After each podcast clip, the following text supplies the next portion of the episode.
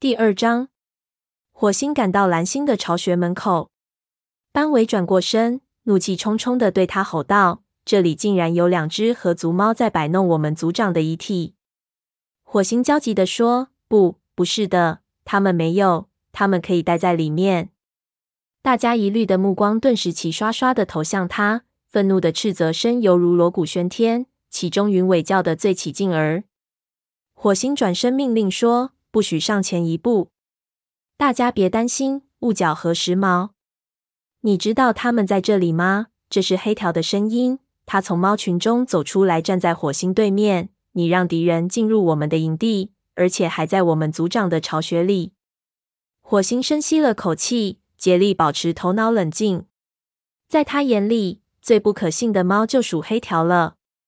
当族群准备外出躲避恶狗袭击时，黑条却企图带着虎星的两个孩子偷偷溜走。虽然黑条发誓自己对虎星的阴谋一无所知，但火星可不相信他说的话。火星问：“你没有听到我说的话吗？”是雾角和时髦帮助我把蓝星从河里捞了出来。黑条大声说：“这只是你的一面之词吧？我们怎么知道你说的是真话？河族猫为什么要帮助雷族？”火星提醒说：“河族帮助我们也不是第一次了。如果不是河族为我们提供避难所，那场大火就会夺走更多同胞的生命。”这话不错，鼠毛说道。他从医务室回来，刚巧听到他们的话，于是他走上前，站在黑条身边。但你不该让他们独自和蓝星的遗体待在一起。他们在那里干什么？我们是在表达对蓝星的敬意。火星转头看见时髦和雾角从洞穴里走了出来。他们起初对雷族众猫的反应感到迷惑，但当他们得知自己竟然被当成入侵者时，立刻感到怒火上涌。雾角说：“我们想和他道个别。”鼠毛问：“为什么？”雾角平静地回答说：“她是我们的母亲。”营地内顿时安静下来，只听外面传来一声画眉鸟的鸣叫。火星看到大家眼里露出震惊和愤慨的目光，脑子里飞速转动。他看了看沙峰，见他一副垂头丧气的样子，似乎理解火星并不想让大家知道族长的秘密。班维吼道：“你们的母亲？我不相信，蓝星绝不会把他的孩子交给别的族群抚养。”时髦反唇相讥：“管你相不相信，反正这是真的。”火星晃了晃尾巴。示意时髦闭嘴。他说：“我来处理这件事，你和雾角最好现在就走。”时髦向他点头行礼，带着雾角朝金雀花通道走去。雷族众猫分开道路让他们通过，偶尔有一两只猫发出愤怒的嘶叫。火星冲着他们喊道：“我代表雷族感谢你们。”雾角和时髦没有反应，他们头也不回地消失在金雀花通道里。火星心里乱成了一团麻，真想撒腿从这里跑开。这个秘密已经压得他几乎喘不过气来了。蓝星竟然把自己的孩子送给了别的族群，可是直到此时，他才发觉把这个秘密公之于众，更加令他感到心情沉重。也许给他些时间，他就能找到合适的词语。可众猫现在就想知道答案，与其让虎星在森林大会上对这件事大放厥词。不如自己来解释好了。不论他喜欢与否，这就是当组长的责任。火星冲炭毛点了下头，然后跳上高岩。他没有必要再高声召集开会，因为大家都已经在高岩下聚齐了。一刹那，火星感觉自己呼吸急促，连话都说不出来了。他从大家的脸上看到愤怒和迷惘，嗅到他们身上散发出的恐惧气味。他看见黑条正眯缝起眼睛盯着自己，似乎已经做好向虎星汇报的打算了。虽然虎星在河岸上听到了蓝星临死前和他两个孩子的对话，但他一定还想知道雷族对此事的反应以及火星所面临的困境。虎星一定会利用这个秘密大做文章，以换取要回黑莓沼和黄沼的筹码。火星深吸了口气，说：“雾角和时髦的却是蓝星的孩子。”他努力保持镇定，暗暗祈求星族保佑，别让他说错话。合族的向心是他们的父亲。蓝星生下这两个孩子后，把他们托付给向星抚养。双毛怒喝道：“你怎么知道的？蓝星不会做这种事情的。如果你是听合族猫说的，那他们就是在撒谎。”火星回答说：“是蓝星亲口告诉我的。”双毛虽然怒不可遏，但他不敢指责火星在说谎。他低嘶着说：“你是在告诉我们，蓝星是一个叛徒吗？”猫群中立刻有一两只猫发出反对的吼叫声。双毛猛地转身，身上的毛都竖立起来。这时，白风站起来，虽然他也和大家一样感到震惊，但仍心平气和地说：“蓝星一直都忠于他的族群。”黑条插嘴说：“如果他那么忠诚，为什么还要和别族的猫生下野种呢？”这个问题令火星感到难以回答。灰条的配偶就是一只河族猫，而且他的孩子现在还在河族里养着。当初灰条离开雷族加入河族的时候，大家都被吓坏了。虽然他最终回到这个大家庭，可有些猫人对他态度恶劣，怀疑他存有二心。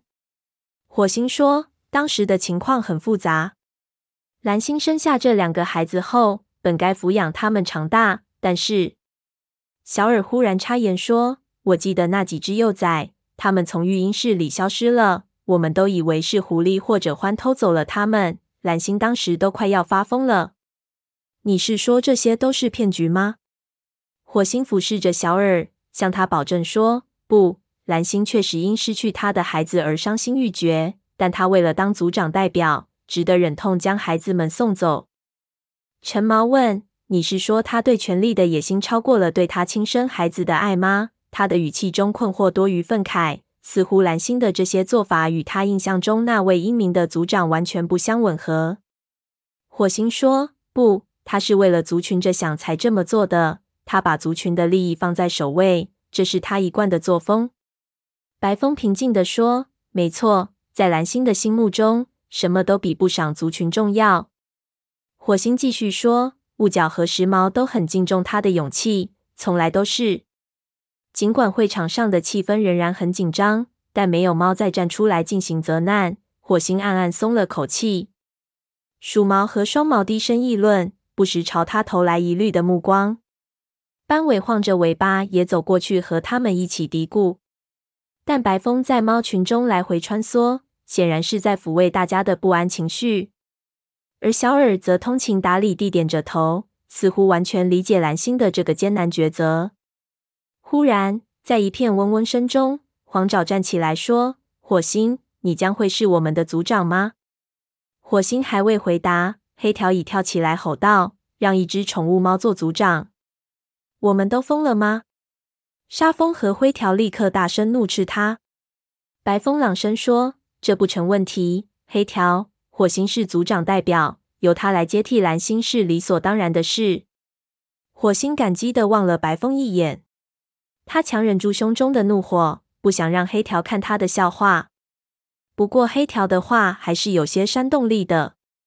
虽然蓝星指定火星为族长代表，但那是在他受到虎星背叛行为的打击后做出的决定。当时火星的任职仪式还被推迟了，大家都为这件违反传统的事情感到恐慌。那是否意味着他不配做雷族族长呢？黑条恶狠狠地瞪着火星。争辩说：“可它是一只宠物猫啊，它浑身上下散发着两腿动物的恶臭味。难道我们想让这样的猫来做我们的族长吗？”火星忽然感到自己的旧疮疤一下子又被揭开了。尽管他从六个月大就生活在族群中，可黑条一直揪住他不是族生猫这点不放。他真想扑下去把黑条痛打一顿。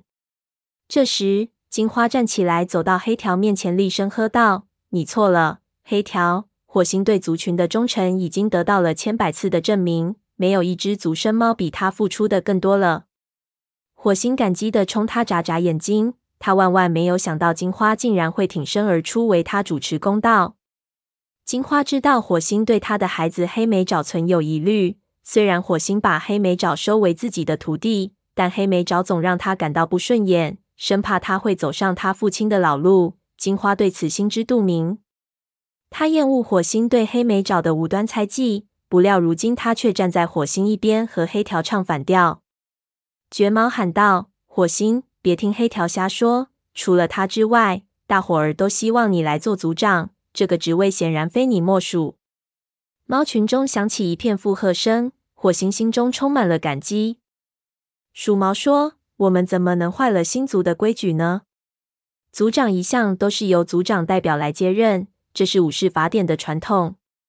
灰条冲着黑条轻蔑的摇晃尾巴，低声嘶吼着说：“似乎火星知道的总比你要多吧？”他也知道黑条和虎星曾在森林大会上有过密谋。火星摆了摆爪子，示意灰条安静，然后对大家说：“我向你们保证，我将来一定会做一个称职的雷族族长。有星族保佑，我会成功的。”说到这里。他下意识地看了看沙风，他脸上充满了仰慕的神情。火星立刻感到一股暖流涌遍全身。至于你，黑条，火星恼怒地说：“如果你不想屈身于一只宠物猫之下，你可以随时离开这里。”黑条甩动尾巴，眼睛里射出仇恨的目光。火星暗想：如果当初我没有来到森林，现在虎星已经当上雷族族长，而你则是族长代表了。他并不想在大伙儿面前和黑条撕破脸皮，是黑条把他逼到这一步的。尽管雷族不能失去任何一名武士，但火星巴不得黑条早点儿离开族群。他知道黑条离开后必定会到影族去投靠虎星。其实这样更好，省得他还要整天提防。黑条瞪了火星一会儿，然后猛地转身离去。不过他并没有朝金雀花通道走去。而是消失在武士巢穴里。火星提高嗓门说：“今晚我们为蓝星举行追悼仪式。”且慢！云尾跳起身，尾巴翘得高高的。我们不去找影族算账了吗？他们杀害了文脸，还把恶狗引到我们营地来。难道你不想报仇吗？他的脸上充满了悲愤的神情。云尾自小便进入雷族，除了火星之外，他无依无靠。是文脸好心收养了他，但火星知道此时攻击影族绝不是上策。云尾的质问立刻引起许多附和声。火星晃了晃尾巴，示意大家安静。他说：“不行，现在还不是向影族发动进攻的时候。”什么？云尾难以置信的瞪着他：“你要让他们逍遥法外吗？”火星深吸了口气，说：“杀害纹脸的不是影族。”他们也没有引来恶狗，这些都是虎星干的好事。每一只兔子身上仅留有虎星的气味。我们不知道影族对他们族长的计划是否知情。云尾鼻子里发出嗤的一声，脸上露出不屑的神情。火星狠狠瞪了他一眼，不想和他争论这件事。他知道近来发生的事情都源于他和虎星之间的夙愿。虽然虎星想扫平雷族，占据他们的领地，但那不是他把恶狗们引入营地的真正动机。虎星日思夜想的是杀掉火星，因为是火星破坏了他谋害蓝星的阴谋，致使他被流放在外。只有杀掉火星，才能消解他的心头大恨。火星现在知道，他和虎星的决战迟早会到来，到那个时候，他们之间不是你死就是我亡。他默默祈求星族赐予他勇气和力量。使他能够除去这个危害森林的恶霸。火星朗声说：“相信我，虎星会为此付出代价的。但雷族和影族之间没有仇怨。”云尾脸上挂满怒容，坐回去对夺面嘀咕了几句。金花卷过尾巴护住黑莓爪和黄爪，仿佛他们仍旧是小孩子。他曾让火星把虎星的所作所为讲给这两个孩子听。而且他总是担心族里的猫会因为虎星的罪过而迁怒到这两个孩子的头上。如今他见火星并没有攻击影族的打算，不由得松了口气。两个小学徒从金花的怀抱中探出头，黑莓爪咪缝起眼睛瞅着火星，火星搞不清楚他的目光中是否带有仇恨。此时大家都聚集在高岩下，火星只得将黑莓爪的事情先放在一旁。天色渐晚，大家该和他们敬爱的族长做最后的道别了。火星说：“我们要向蓝星表达我们最深的敬意。炭毛，你准备好了吗？炭毛点了点头。于是火星说：“灰条、沙风，请你们两位把蓝星的遗体抬进会场，我们要在星族的目光下为他进行梳理。”两位武士站起身，走进族长巢穴。不一会儿，他们衔着蓝星的尸体走出来，进入会场中央，将蓝星轻轻放在沙地上。火星命令说：“沙风，等告别仪式结束后，你组织一支捕猎队为族群找些吃的。鼠毛，你能带领一支队伍去蛇岩和影族边界处查看吗？我想确定那些恶狗离开了没有，影族有没有进入我们的领地。多加小心，别冒险。”鼠毛站起来说：“放心吧，火星、金花、长尾，你们能和我一起去吗？”他点到名字的两个武士走了过来，三只猫一道走进会场中央，为他们的族长进行最后一次舔书。接下来是沙风、陈毛和云尾。炭毛站在蓝星头部的位置，仰望夜空。按照猫族的传统观点，每一颗星星都代表着一位武士祖先。火星不知道今晚的夜空中是否会出现代表蓝星的那一颗。炭毛蓝色的眼睛闪着光芒。那里隐藏有无数个关于星族的秘密。他说：“蓝星是一位品格高尚的族长，我们感谢星族赐予他生命。他鞠躬尽瘁，为族群奉献出了自己的一切。他的故事将永远在这片森林大的上流传。现在，我们恭送他的灵魂升往星族，愿他在天上能够像活着时那样继续关注我们。”炭毛说完悼词后，低垂着头站在那里。猫群中发出一片低沉的悼念声。火星派出去执行任务的那几位武士趴在蓝星身旁，为他梳理皮毛，用他们的鼻子抵在他的遗体上。片刻之后，他们退了下去，陆续上来别的猫进行相同的仪式。外出执行任务的队伍走了，其他的猫也都默默的回到各自的巢穴里。火星站在高岩下，看见绝毛正要离去，便叫住他。小声说：“我交给你一项任务，替我盯住黑条。如果他在影族边界那里有什么小动作，你立刻向我汇报。”绝毛看着这位新族长，眼里露出忠诚的目光。他说：“我会竭尽全力，火星。不过，如果这件事让他知道，可就不好办了。运气好的话，他不会知道的。别做的太明显了，找一两个帮手。”比如鼠毛或者双毛，火星看见绝毛脸上仍旧挂着一副疑惑的面容，于是补充说：“也许黑条对恶狗的事真的不知情，但他肯定知道虎星在计划某些事情。我们不能信任他。”绝毛说：“这我明白，可我们不能一辈子盯着他。”火星说：“不会的，我们这么做只是为了看看他到底忠诚于哪一边。”绝毛点了点头，一言不发地走进武士巢穴。解决了这桩心事，火星才走到蓝星的遗体边。炭毛人坐在那里，白风则趴在蓝星遗体旁边，沉浸在无尽的悲痛中。火星向炭毛低了下头，然后坐下来凝视着蓝星的脸庞。他双目紧闭，再也没有昔日那种威仪四方的神采。他的灵魂已经离去，快快乐乐的升往星族了。火星紧紧贴在蓝星身上。仿佛一只小猫仔依偎在母亲怀里那样，充满了安全感。那一刻，他忘记了蓝星永远离去的事实，忘记了他将要独自承受的重担。火星合上眼睛，默默向星族祷念，请厚待他，保佑他的族群平安无事吧。